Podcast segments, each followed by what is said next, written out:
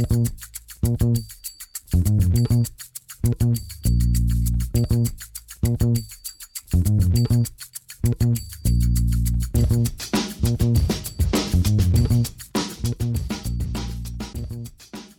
damit hallo und herzlich willkommen zu Football Rausch. Mein Name ist Tim Rausch. Schön, dass ihr wieder eingeschaltet habt.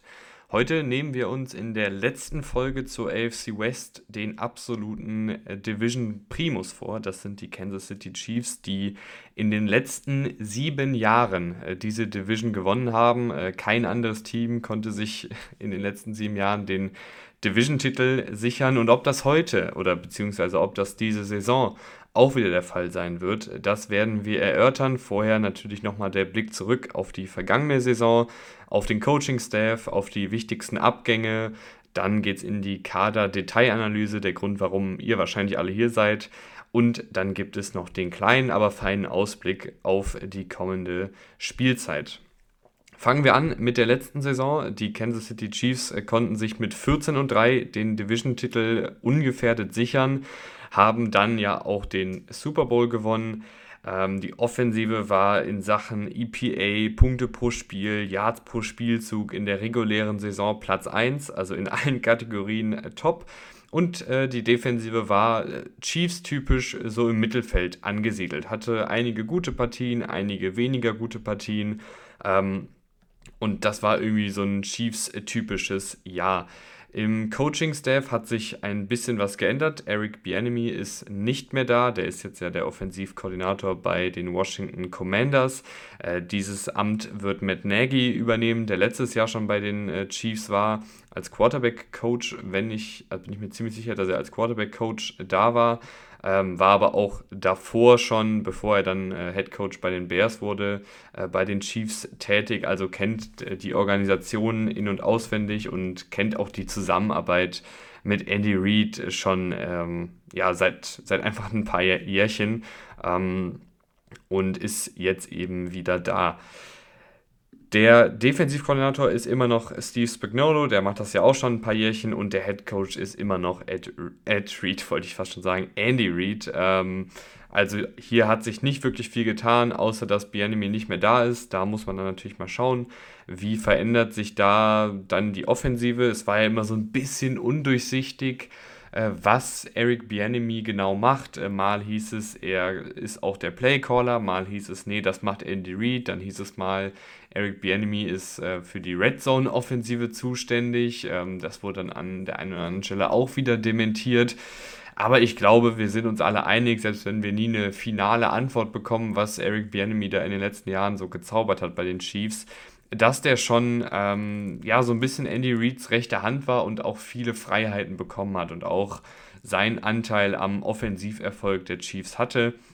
Und das muss jetzt eben äh, Matt Nagy zeigen, dass er da auch auf diesem Niveau coachen kann, hat er aber in der Vergangenheit auch schon gemacht. Also ich denke, das wird ein relativ reibungsloser Übergang. Und Andy Reid ist ja, wie gesagt, als Head Coach, als Offensiv-Mastermind auch noch da. Die wichtigsten Abgänge, da gibt es tatsächlich äh, eine ganze Reihe. Also ähm, die Chiefs haben dann doch einen kleinen Aderlass auf beiden Seiten des Balles bekommen. Ähm, Orlando Brown und Andrew Wiley sind nicht mehr da, die beide letzte Saison die Tackle-Position bekleidet haben. Und auf Wide Receiver sind Juju Smith-Schuster und Michael Hartman nicht mehr da. Hartman ja letzte Saison verletzungsbedingt einiges verpasst. Juju äh, hatte über 1000 Receiving Yards wenn man die Playoffs mit dazu nimmt und war dann schon auch ein integraler Bestandteil des Passspiels. Ähm, hatte viele gute Spiele dabei, wo er seine sieben Catches, 70 Yards äh, gemacht hat und da einfach ähm, ja, ziemlich konstant einfach die ganze Saison war. Äh, defensiv haben sie auch ein bisschen was verloren. Äh, Kalen Saunders ist weg, der ein paar Jährchen äh, den Defensive Tackle da gespielt hat. Äh, Frank Clark ist nicht mehr da, der einen sehr, sehr hoch dotierten Vertrag bekommen hat und dem auch nie ganz gerecht wurde, aber gerade in den Playoffs dann doch einen essentiellen Teil äh, in der Defensive gespielt hat und gerade in den ganz, ganz wichtigen Spielen äh, auch in Erscheinung getreten ist mit wichtigen Sacks oder mit wichtigen Pressures. Und hinten in der Safety-Gruppierung äh, fehlt Juan Thornhill, ähm, der ist auch nicht mehr da. Ansonsten ist dieses Team relativ gleich geblieben. Man hat Ähm, ein bisschen was gemacht auf beiden Seiten des Balles, ein paar vielleicht neue Unterschiedsspieler geholt.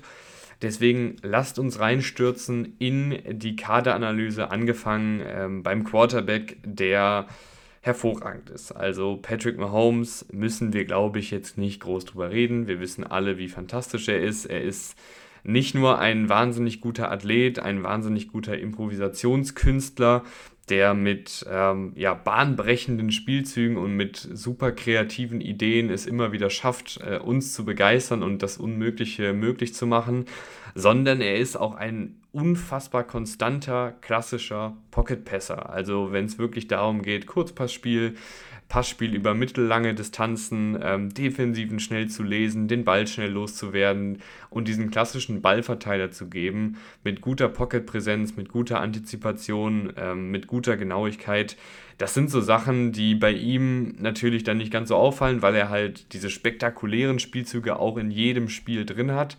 Aber das macht er auch auf einem unfassbar hohen Niveau. Das, das kleine einmal 1 des Quarterback-Spielens sozusagen oder diese 0815 ähm, Spielzüge, die lässt er halt auch wie 0815 Spielzüge aussehen, ähm, weil bei ihm so normal ist, dass auch das alles auf einem hohen Niveau klappt. Ähm, ein Generationentalent, ein Aushängeschild der Liga, einem gehen ja fast die Superlative aus, wenn man ihn beschreiben will. Und ähm, jegliche Schwachstellen, die er vielleicht mal hatte, hat er auch relativ schnell behoben, ähm, wurde dann auch immer wieder relativ schnell, ähm, wurden diese Schwachstellen angegangen und ausgemerzt. Und wenn die Offensive mal gestockt ist, ein paar Wochen, dann äh, war das spätestens nach ein, zwei Monaten auch wieder behoben, das Problem. Und man hat neue Wege gefunden, auch in Kombination mit Andy Reid, der ein toller Headcoach ist, wie man diese Offensive auf Trab hält. Also da äh, gibt es eigentlich nur Gutes drüber zu sagen der ist ein fantastischer Spieler. Anspielstation wird er dieses Jahr aber, glaube ich, finden müssen, ähm, weil das ist auch so eine der Problemstellen bei den Chiefs, die, right, die Wide Receiver nicht so gut aufgestellt sind. Das war letztes Jahr auch schon eine Sache, wo man in manchen Spielen gemerkt ha hat, wenn Teams wirklich mit, einem, mit einer guten Secondary agiert haben, äh, konnte man diese Wide Receiver zumindest schon einigermaßen in Schach halten. Und das wird dieses Jahr, glaube ich, vielleicht sogar noch einen Ticken extremer. Ähm, Kadarius Tony, fangen wir mal bei dem an, hat sich leider auch schon wieder verletzt, musste äh, vor kurzem wieder operiert werden. Ähm, ist halt leider so ein Spieler, der echt unfassbar verletzungsanfällig äh, bisher in seiner NFL-Karriere ist. In den ersten beiden Jahren sehr, sehr viel Spielzeit verpasst, sehr, sehr viel Trainingszeit verpasst wenn er auf dem Feld ist, ist er immer mal wieder für äh, spektakuläre Plays gut, kann auch kreativ eingebunden werden, hat auch ein ganz okayes Route Running, ist aber eben vor allen Dingen super gefährlich mit dem Ball in seinen Händen. Aber dadurch, dass er so häufig verletzt ist, dadurch, dass er dann auch immer wieder ausfällt und Spielzeit verpasst und ähm, ja, sich dann um seinen Körper kümmern muss, merkt man, finde ich, schon, dass diese Entwicklung hin zu einem richtigen Receiver und nicht nur so einem Art Gadget-Spieler mit limitiertem Route Running ähm, einfach noch nicht so richtig stattgefunden hat, weil er halt dazu nicht die Zeit hat oder beziehungsweise nicht die gesundheitliche Verfassung hat, die diesen Schritt dann auch ermöglichen würde. Deswegen tue ich mich da sehr, sehr schwierig zu prognostizieren, was man jetzt kommende Saison von Kadarius Tony bekommt.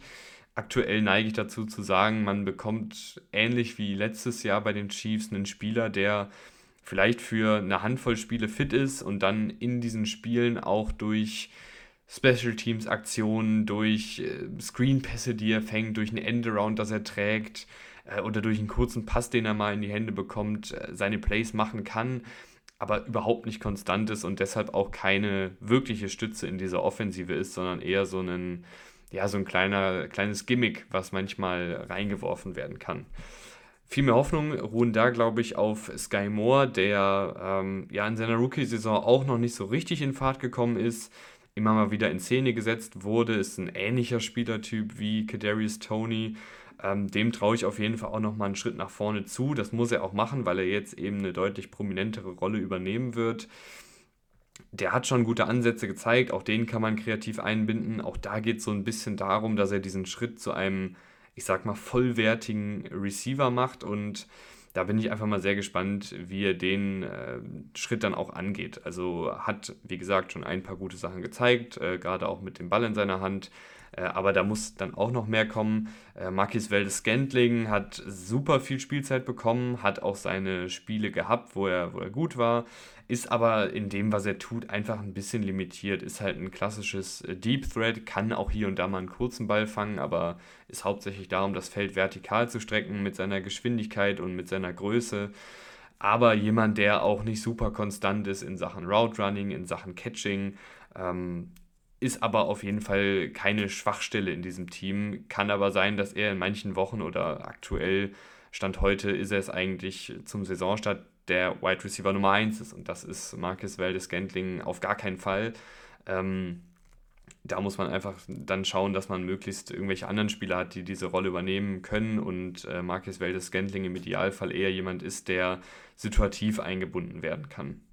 Dahinter hast du eine ganze Reihe an Spielern, die sich um Spielzeit streiten werden. Äh, Justin Watson hat schon unfassbar viele Snaps bei den Chiefs gespielt, obwohl er jetzt auch individuell gesehen nicht der allertalentierteste Spieler ist.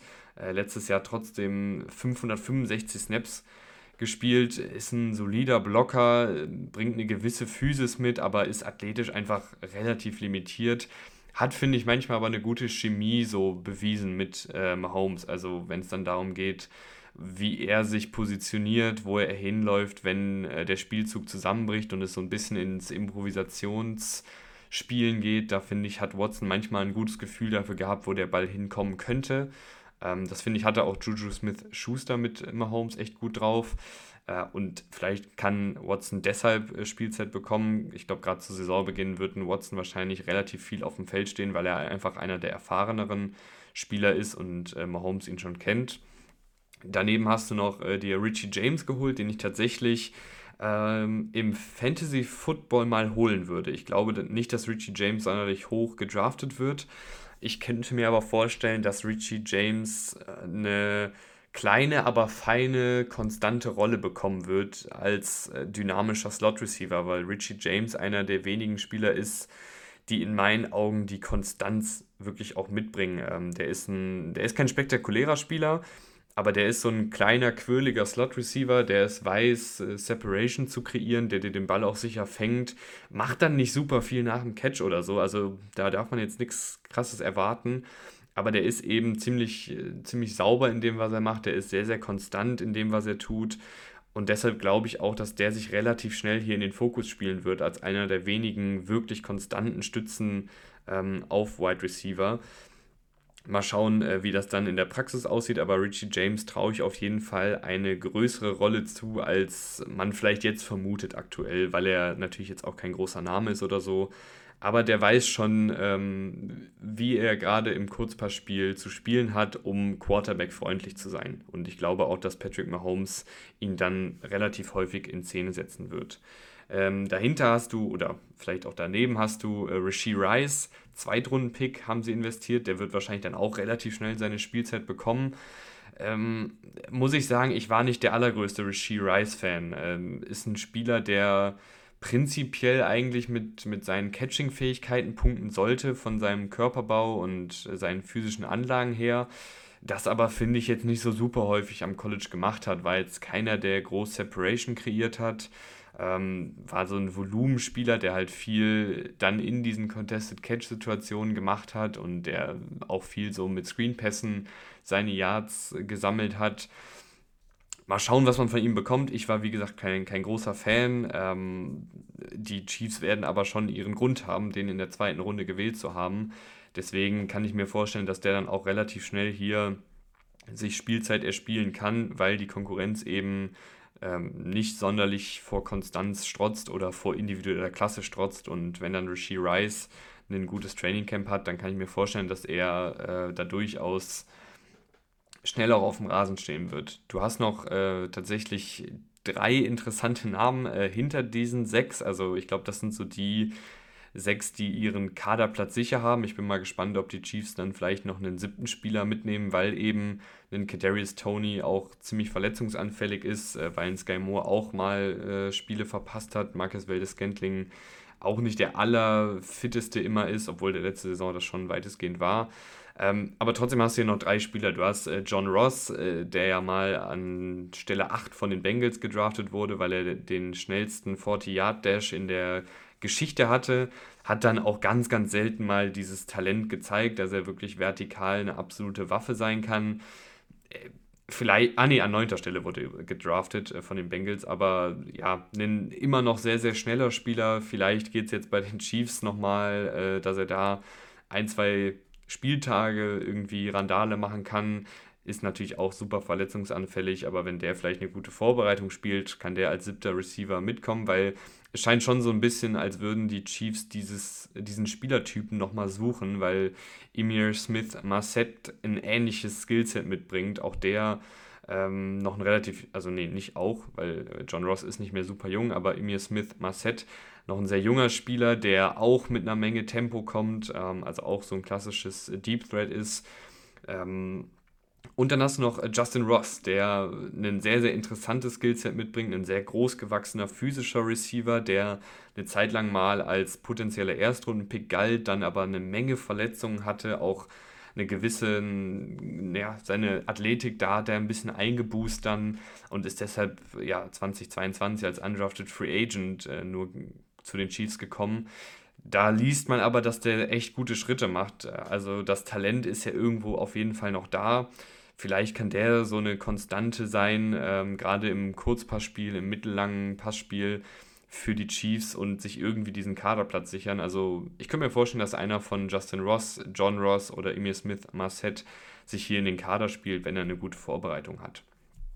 Das Passspiel wäre aber nicht komplett, wenn wir nicht über den äh, besten Receiving Tight End der Liga sprechen. Das ist seit Jahren eigentlich Travis Kelsey.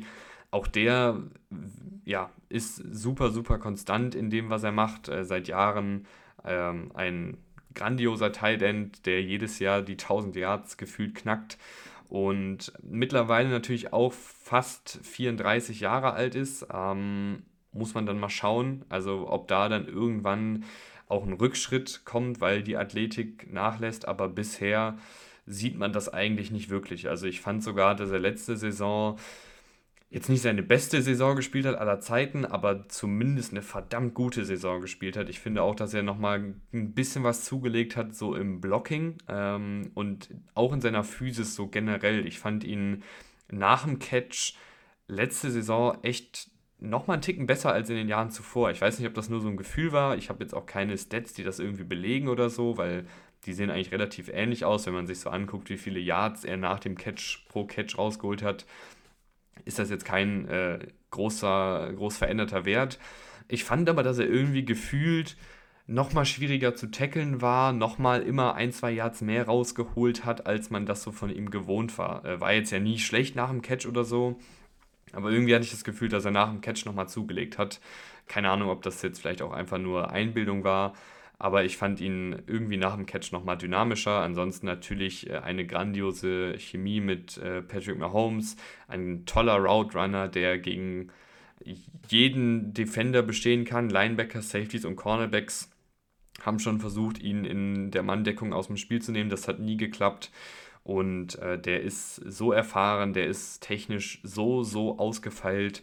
Äh, der hat auch immer noch eine echt gute Athletik. Also der ist äh, ein toller Tight End.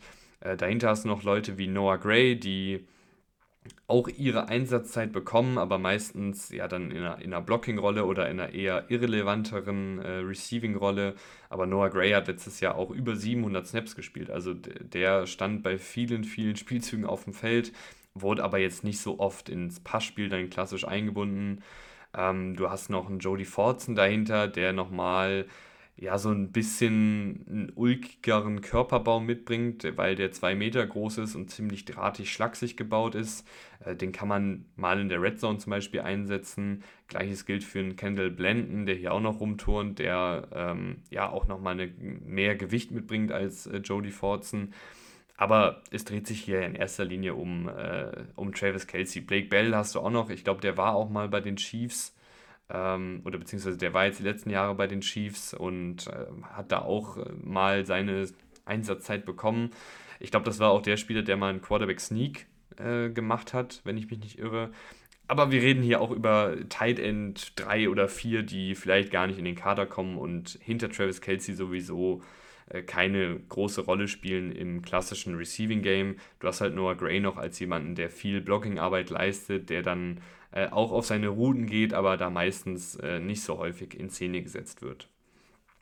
Auf Running Back hast du einen Spieler, den ich letztes Jahr im Rahmen dieser äh, Division Previews, also beziehungsweise letztes Jahr waren es ja noch die Division Previews, aber den ich letztes Jahr schon ziemlich hoch gehypt habe, ähm, der dann tatsächlich auch einen entscheidenden Beitrag äh, zu dem Chiefs Super Bowl beigetragen hat. Ähm, das war Isaiah Pacheco. Ich habe letztes Jahr hier mit Rahman noch gesessen. Liebe Grüße, falls du das hörst, lieber Rahman. Ähm, und habe gesagt, ey, weißt du was? Die Chiefs haben zwar einen ganz netten Running Back Room, aber behalt mal den Isaiah Pacheco im Auge, weil der nochmal so ein Speed-Element, so ein Physis- und Speed-Element mitbringt, ähm, der der Chiefs Offensive nicht wehtun würde, sage ich mal so. Ähm, und das ist dann tatsächlich passiert. Als Siebtrunden-Pick hat er sich da in die äh, Startformation gespielt und wirklich mit seinen Läufen auch ähm, gute Sachen gemacht. Ist immer noch, finde ich, so ein bisschen, wie ich damals auch gesagt hatte, jemand, der jetzt nicht super viel äh, durch, sein, durch seine Spielintelligenz macht, wo er irgendwie äh, total abwartend spielt und dann eine Lücke findet zwischen den Offensive Linern, sondern der muss eigentlich, dem musst du vorab sagen, ey, wir machen hier den Raum frei und du rennst da einfach mit 180 Sachen durch. Und das macht er dann auch echt gut. Also wenn du ihm eine Lücke gibst, ist das jemand, der die sehr, sehr gut nehmen kann, der dann mit Tempo kommt, der aber auch mit einer guten Physis, mit einem niedrigen Körperschwerpunkt äh, da reinsprintet und ähm, ja, da echt einige gute Sachen macht.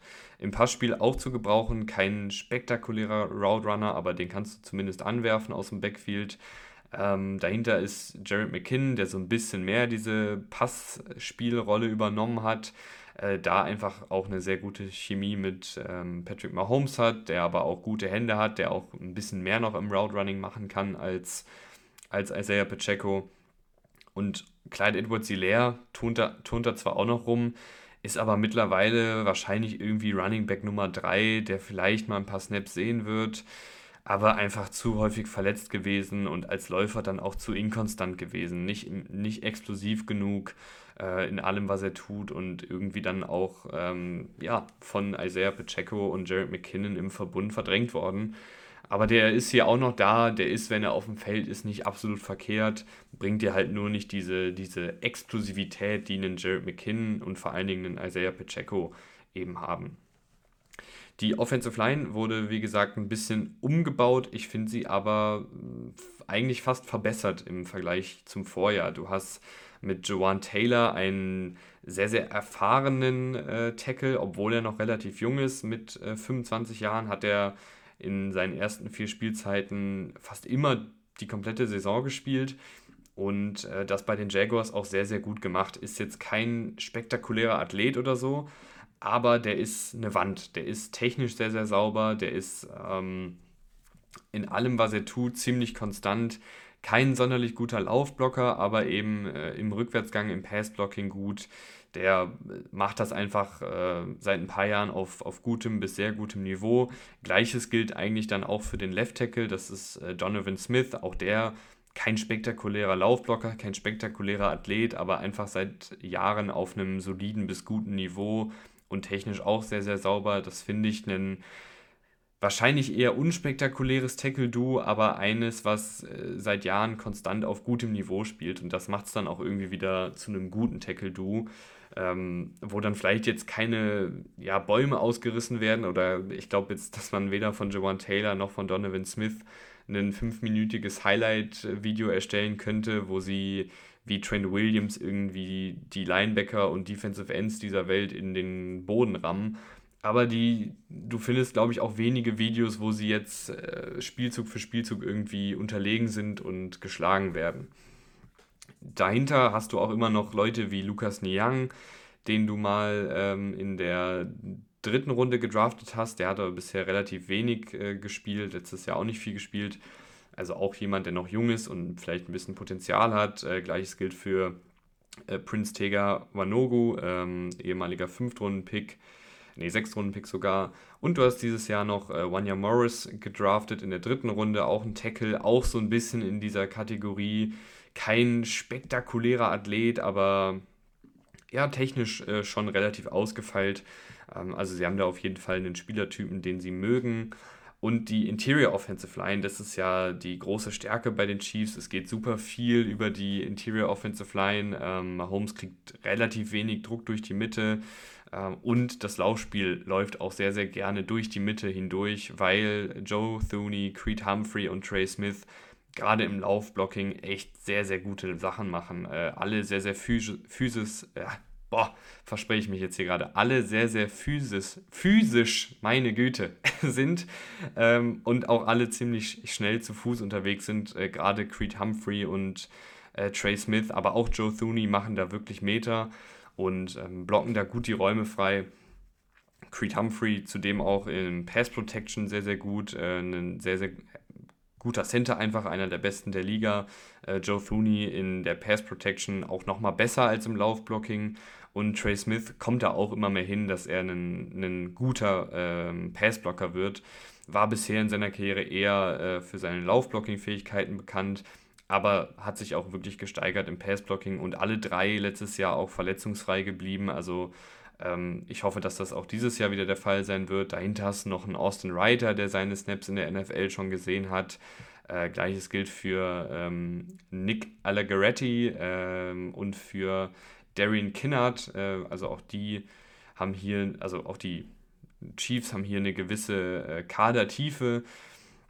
Äh, Darian Kinnard hat bisher noch nicht gespielt, aber eben äh, Allegretti und Reiter haben schon einige NFL-Snaps auf dem Buckel und können, wenn jetzt Not am Mann ist, glaube ich, auch mal reingeworfen werden und es würde keine Katastrophe werden. Also die Offensive, äh, gerade die Offensive Line ist sehr, sehr gut. Äh, Patrick Mahomes, Travis Kelsey, natürlich die Unterschiedsspieler, die Aushängeschilder und Isaiah Pacheco und das Laufspiel kann auch ganz gut funktionieren. Das Einzige, wo ich mir eben ein bisschen Sorgen mache, äh, sind die Receiver, aber auch hier muss man sagen, Andy Reid, Patrick Mahomes, Travis Kelsey, die wissen natürlich auch, wie sie die Receiver in Szene setzen. Also vor allen Dingen Andy Reid und Patrick Mahomes, aber allein die Anwesenheit von Travis Kelsey zieht ja auch unfassbar viel Aufmerksamkeit äh, auf den Tight End und dadurch ergeben sich für die Receiver auch im Kurzpassspiel äh, mehr Räume, als das bei anderen Teams vielleicht der Fall ist.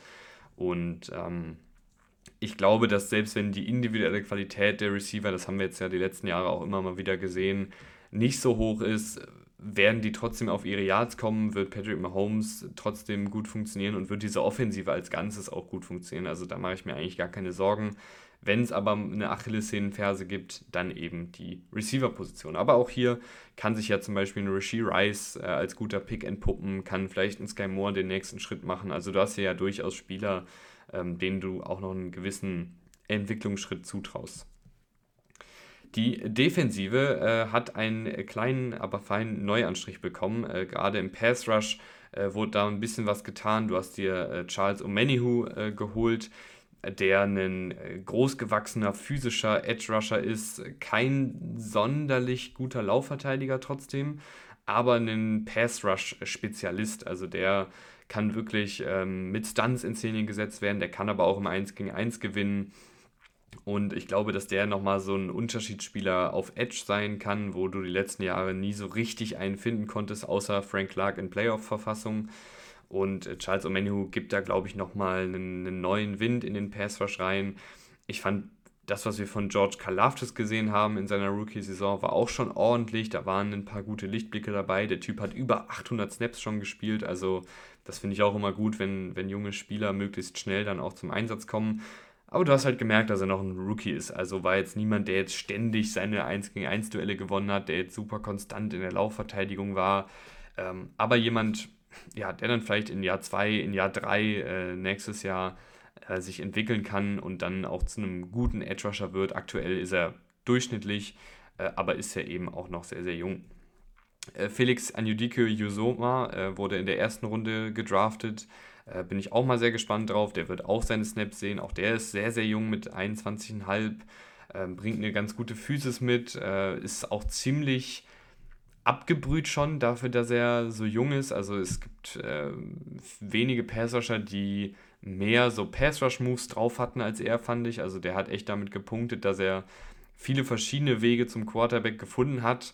Hatte auch irgendwie diese Eigenschaft, also als ich ihn mir angeschaut habe, das wirkte fast so, als wäre es manchmal sogar ein bisschen unkontrolliert. Jetzt nicht so, dass man jetzt sagt, okay, der macht jetzt den Move und den Move und dann ist er durch, sondern es war manchmal so ein bisschen so, er macht irgendwie irgendwas und kombiniert irgendwie so ein paar Pass-Rush-Moves aber er kommt da trotzdem durch und äh, windet sich da dann irgendwie zwischen zwei Offensive Linern zum Beispiel hindurch äh, und ist auch jemand, der immer Vollgas gegeben hat. Also der nie wirklich aus dem Spielzug genommen wurde, weil er immer wieder versucht hat, doch noch zum Quarterback oder zum Running Back zu gelangen.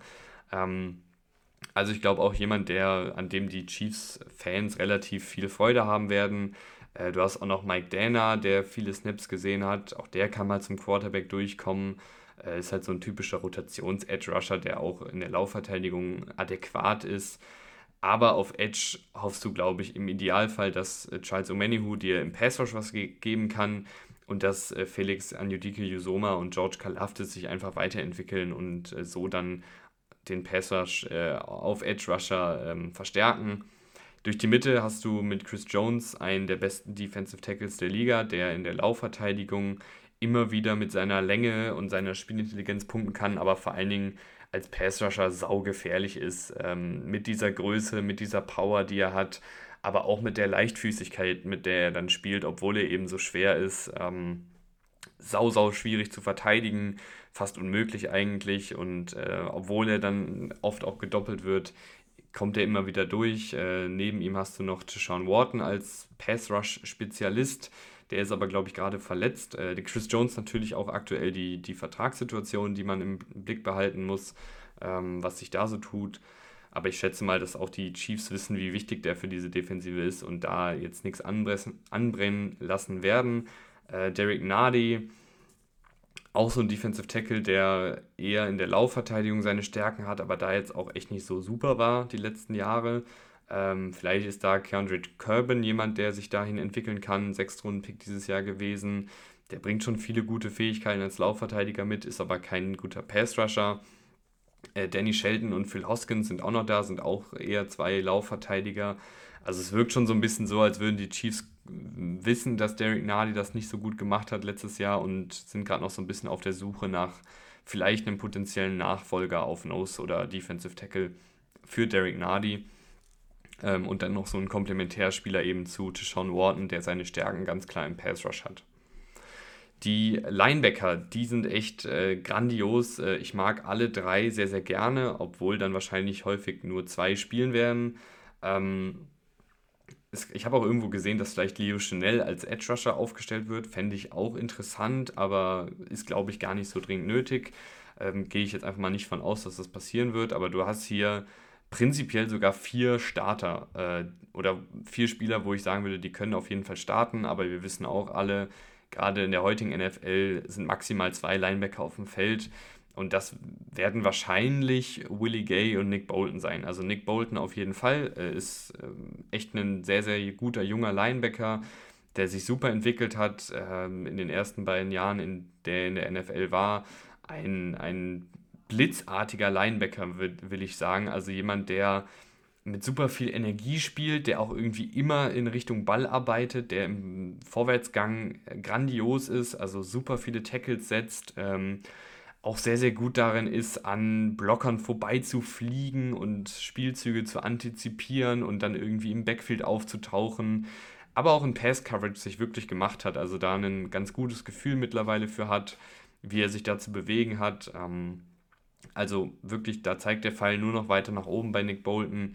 Äh, Willie Gay finde ich auch immer noch gut, war einer meiner Lieblingsspieler von, der, von den Anlagen her im 2020 Draft.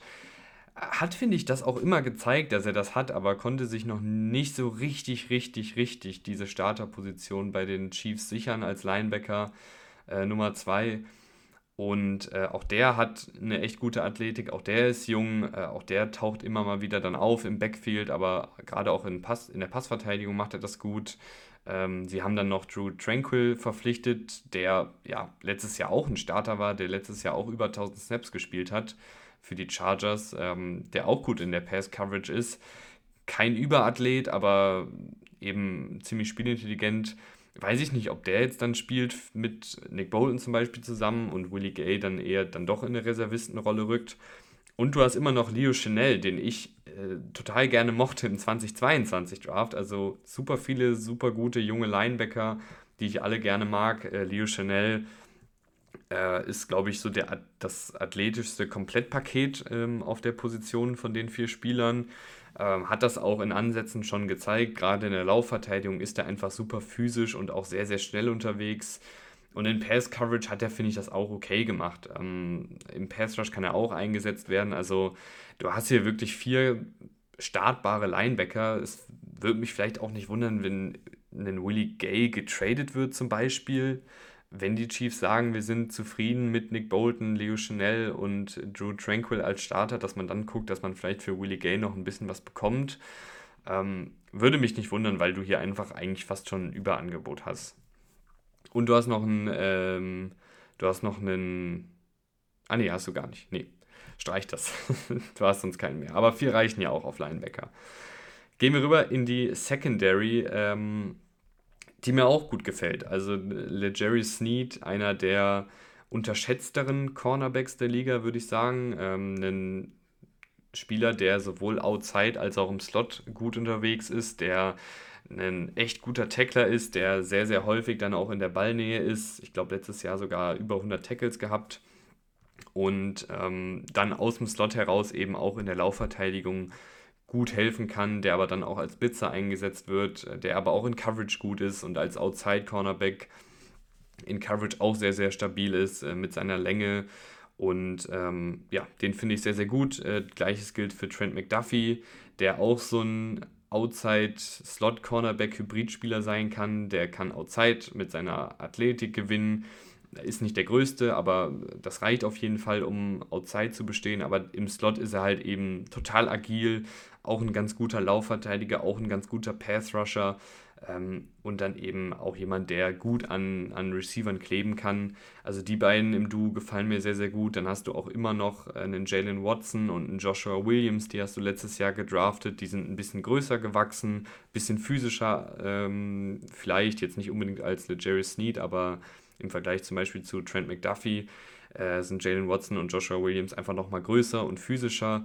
Äh, auch die haben ganz gute Sachen gemacht als Outside-Cornerbacks. Äh, du hast noch einen Lamar Jackson, der schon seine Snaps in der NFL gesehen hat, jetzt aber kein hervorragender Cornerback bisher war.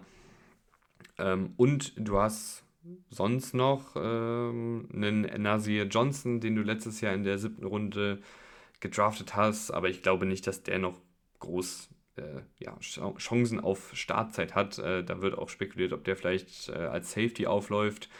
Aber du hast hier super viele junge Cornerbacks, die alle gerade ähm, Jalen Watson, Joshua Williams, LeJerry Sneed und Trent McDuffie äh, letztes Jahr gut zusammengespielt haben. Ich würde aber mal sagen, dass das Starting-Duo wird wahrscheinlich äh, Joshua Williams und LeJerry Sneed auf Outside sein, äh, Trent McDuffie im Slot. Situativ kann man dann auch einen LeJerry Sneed mal ins, ins Slot stellen, wenn du zum Beispiel gegen größere, physischere äh, Receiver spielen musst und Trent McDuffie auf Outside äh, und natürlich kannst du auch einen Jalen Watson mal reinwerfen, wenn du einfach mehr Größe auf dem Feld haben willst. Aber wie gesagt, das sind alles äh, junge, entwicklungsfähige Cornerbacks. Im Falle von Jerry Sneed würde ich sagen, dass der schon ein gestandener NFL-Profi ist und das auch die letzten drei Spielzeiten unter Beweis gestellt hat. Und bei Trent McDuffie sehe ich auch noch sehr, sehr viel Potenzial nach oben, obwohl der auch schon eine vielversprechende Rookie-Saison gespielt hat. Auf Safety ähm, wird es weiter Justin Reed richten, zusammen im Verbund wahrscheinlich mit äh, Brian Cook, letztjährigem Zweitrunden-Pick, und mit Mike Edwards, vielleicht sogar auch Dion Bush, der auch noch verpflichtet wurde. Also auch hier hast du ähm, einiges an Optionen. Du hast auch noch einen Shamari Connor in der vierten Runde gedraftet. Äh, vielleicht ist das auch jemand, der sich Spielzeit ähm, erspielen kann. Aber fangen wir mal an bei Justin Reed den ich schon letzte Saison als absoluten Stil gesehen habe, weil der einfach super viele gute Sachen schon gezeigt hat bei den Texans. Ein physischer äh, Safety, der im Vorwärtsgang gut ist, der aber auch die Athletik hat um in der Pass-Coverage zu bestehen und hat das dann auch eindrucksvoll gezeigt, hat 1311 Snaps gespielt letztes Jahr, also äh, auch sehr, sehr zuverlässig in dem, was er macht. Äh, Brian Cook hatte einige gute Anlagen, auch der ist im Vorwärtsgang ähm, sehr, sehr gut, kann sich, glaube ich, in der Pass-Coverage noch steigern. Mike Edwards ist so ein typischer Hard-Hitting Box-Safety, der hin und wieder mal jemanden aus den Schuhen hauen kann, aber jetzt in der Pass-Coverage dann manchmal ähm, nicht schnell genug, nicht äh, spielintelligent genug ist. Und Dion Bush äh, eigentlich eher ein Special-Teamer, der aber bei den Bears äh, auch schon einige gute Sachen in Pass-Coverage gezeigt hat und tatsächlich letzte Saison, glaube ich, auch schon bei den Chiefs war. Ähm, bin ich mir aber gerade nicht ganz sicher. Ich meine aber schon, ähm, den kann man auch mal reinwerfen, der ist auch nicht verkehrt. Äh, und Shamari Connor ist ja vielleicht dann auch noch jemand, der Spielzeit bekommt. Aber Justin Reed ist so der Einzige, der für mich klar gesetzt ist. Und ich glaube, dann wird es wahrscheinlich Brian Cook, Mike Edwards, äh, vielleicht sogar Shamari Connor, ähm, vielleicht auch ein bisschen situativ. Ähm, ich denke auch, dass man hier durchaus mal mit drei Safeties spielen kann, wenn man das will, äh, wenn man da irgendwelche Formationspakete hat. Aber die Secondary generell gefällt mir bei den Chiefs echt gut. Also du hast hier so viele junge Spieler, du hast äh, einige junge Spieler, die aber auch schon sehr viel Spielzeit bekommen haben. Äh, ich meine, Jerry Sneed und Justin Reed, das sind gestandene NFL-Spieler, die aber trotzdem erst beide 26 aktuell sind und ähm, so viel Spielerfahrung schon haben und dann auch schon im guten Niveau spielen. Und das ist einfach Gold wert, wenn die auch alle wieder zusammenspielen hier in derselben Konstellation. Da werden dann Abstimmungen besser passen. Da hast du wahrscheinlich wenig ähm, Growing Pains, wie man immer so schön sagt, also wenige. Du brauchst einfach weniger Zeit, um zusammenzufinden, wenn diese Formation letztes Jahr schon zusammengespielt hat. Und das ist ja bei den Chiefs ganz klar der Fall. Und deshalb glaube ich, dass die Secondary vielleicht sogar sich zu einer richtigen Stärke entwickeln kann. War letztes Jahr schon ähm, durchschnittlich, überdurchschnittlich unterwegs in manchen Spielen und vielleicht können die dann jetzt mit einem Jahr mehr zusammen und mit einem weiteren Entwicklungsschritt für die ganzen jungen Spieler ähm, dann wirklich sich zu einer Stärke entwickeln. Und die Chiefs haben dann auf einmal auch noch einen der besten oder eine der besseren Secondaries der Liga. Also ihr merkt äh, ziemlich viel Optimismus bei den Chiefs und ähm, dementsprechend optimistisch äh, ist auch der Saisonausblick. Ich bin am Ende bei 13 und 4 rausgekommen, also einem Sieg weniger als letztes Jahr, was aber dann auch einfach der ja, sehr, sehr schwierigen, ähm, dem sehr, sehr schwierigen Spielplan geschuldet ist. Äh, du hast direkt zu Saisonbeginn die Lions und die Jaguars, sind zwei ambitionierte Teams. Du musst natürlich dann auch gegen Teams wie die Jets ran, wo man nicht weiß, wie gut sind die mit Aaron Rodgers. Du musst zweimal im Jahr gegen die Chargers und Justin Herbert spielen, die auch immer wieder für einen Sieg gut sind gegen die Chiefs, beziehungsweise immer wieder auch mal nah dran kommen. Äh, Spiele gegen die Dolphins, gegen die Eagles, gegen die Bills, gegen die Bengals. Also da sind schon echt einige Kracher auf dem Programm. Ich glaube trotzdem, dass die Chiefs auch einige dieser Kracher für sich entscheiden werden.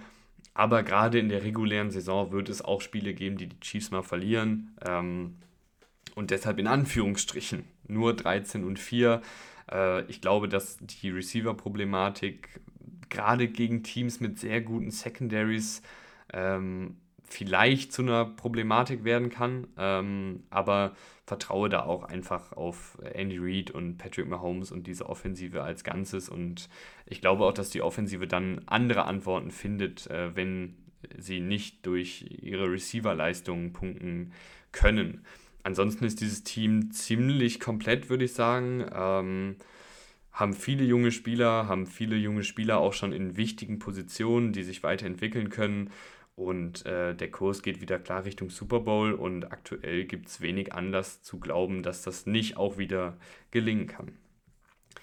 In zwei Tagen geht es dann weiter äh, mit der nächsten Folge. Wir nehmen uns äh, dann vor, äh, die Division mit den Tennessee Titans, den Jacksonville Jaguars, den Houston Texans und den Indianapolis Colts. Die Rede ist von der AFC South und ähm, ich freue mich, wenn ihr dann in zwei Tagen wieder einschaltet. Vielen, vielen Dank fürs Zuhören. Bis zum nächsten Mal und ciao.